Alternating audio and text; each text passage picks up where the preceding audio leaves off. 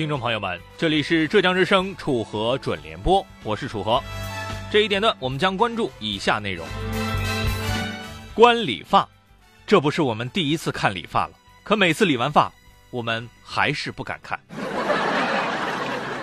买豪宅，也买这幢房子，只是因为对这个房子的外形不太满意而已。哇塞，说说都觉得好过瘾。追逃犯，有的逃犯根本不用追，喝多了自己就报案了。求回复最有创意的求婚方式，您觉得应该是怎样的呢？发送到浙江之声的微信公众平台，每天发一次，精神一整天。不管用，请明天再试。下面请听这次节目的详细内容。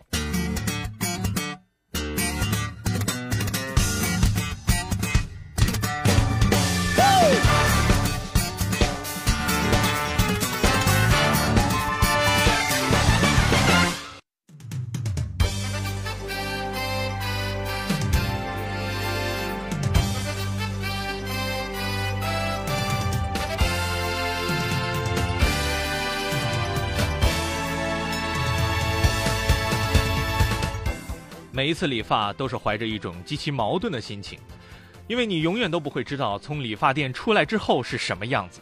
你脑子里明明想的是郭富城，理完发一看是郭德纲；你脑子里明明想的是黄家驹，理完发一看，哟，这不黄渤吗？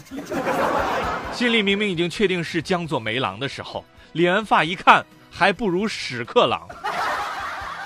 忽然之间发现，一个刚理完发的人，好像什么都可以看得开。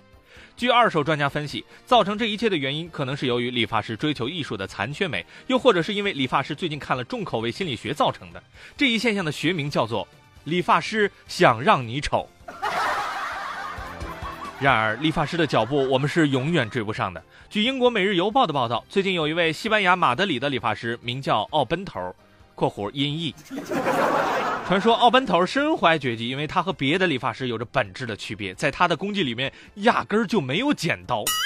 对此，无数网友呆若木鸡，他们难以想象，如果一个理发师理发不用剪刀的话，还有什么可以束缚他们的想象力？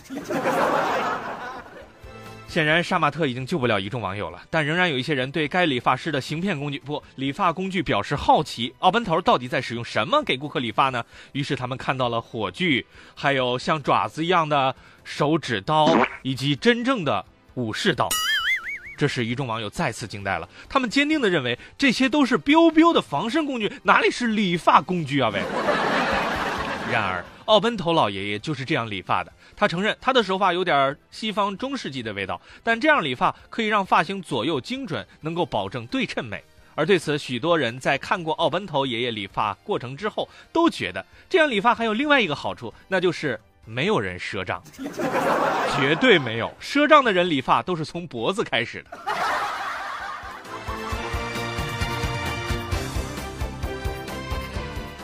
还记得著名诗人海子曾经有一首诗，叫做《面朝大海，春暖花开》。经过调查，我们发现，一首诗之所以能够持久的被大家津津乐道，除了文学本身的魅力以外，还因为这首诗每次读都会有不一样的味道。其中里面有一句：“从明天起，做一个幸福的人，喂马劈柴，周游世界。”通过计算，我们发现，目前靠喂马劈柴的收入是不可能周游世界的，就连导游这关你都过不了。于是，失望的我们又看到了第二句：“从明天起，关心粮食和蔬菜。我有一所房子，面朝大海，春暖花开。”对此，网友一致认为，他们能读这首诗的极限也就只有四句了。孩子可能还不知道一套海景房的价值。然而，在有些人看来，天价的东西，另一些人却不见得这么认为。最近，据《每日电讯报》报道，澳洲新南威尔士。西福斯的一处五居室的房产以五百六十万澳元（约合人民币两千六百三十万元）成功卖出。据悉，买家来自中国，而这位中国买家把房子买到手的第一步就是把房子夷为平地。许多网友都深深的觉得：“哎呀妈呀，做事太像我风格了！难道这就是我失散多年的二姑父吗？”可是现在激动还为时过早。这位中国买家把房子夷为平地的真正原因是他想建一个更大的房子，而这套房子已经获得了当地议会的翻新许可。建个房子居然要通过当地议会的许可。对此，网友们都很好奇，他们很想知道二姑父到底想建一座什么样的房子。不过，也有些网友对这一事件表示不屑，他们认为如果自己有了两千多万，绝对不会考虑在澳洲买房，而他们的理由也很有说服力，因为上班坐公交不太方便。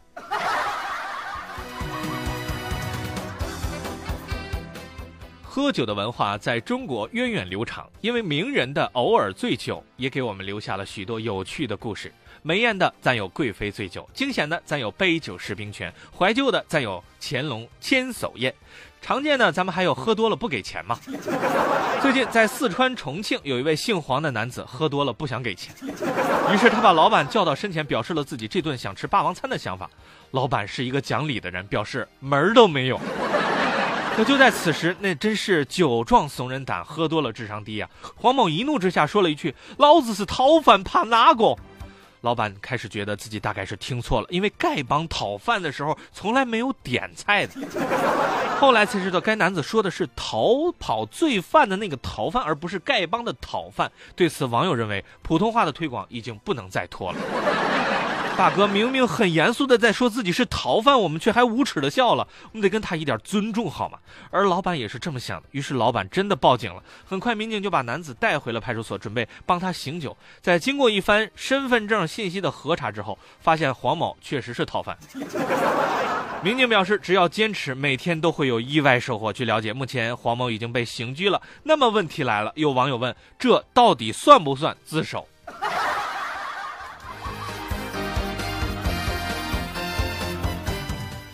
曾经有人说过这样一句话：生命的可贵之处在于什么？在于它本身的无数种可能性。生命的可悲之处在于什么？在于你还没开发出几种人生的可能性，你的人生就已经下班了。后来我们确定这句话是楚河说的，楚河也声称对这句话表示负责。最近，一位湖北女子王霞就创造了自己人生的一种可能性。然而，促使这一切发生的原因却来自她生命中的一个挫折。据了解，2007年，王霞检查出自己身患白血病，这本来就是一次沉重的打击了。可让事件变得更加复杂的是，王霞还是 Rh 阴型血，属于熊猫血型。骨髓配型的成功希望非常渺茫，可天无绝人之路，在国际红十字会的帮助下，迪拜酋长的秘书约瑟夫与他配型成功，并且圆满完成了手术。据悉，这位求拜呃迪拜酋长的秘书约瑟夫在手术当中不仅贡献了自己的骨髓，而且还帮助王霞垫付了两百多万元的医疗费用。又是一个温暖人心的故事。然而，这还不是故事的结尾。故事的结尾是，王霞不仅自学了阿拉伯语，而且出院后还考进了迪拜大学。在当地，她同时打四份工，利用两年的时间，最终还清了欠款，回国了。对此，准联播评论：当我们正在抱怨生活对我们不公的时候，别人可能已经默默耕耘出了属于自己的天地。在命悬一线的时刻，王霞只需要一点健康血就可以创造可能。可如果我们放任自己庸庸碌碌，让人生毫无可能的时候，难道真的要逼自己去卖血吗？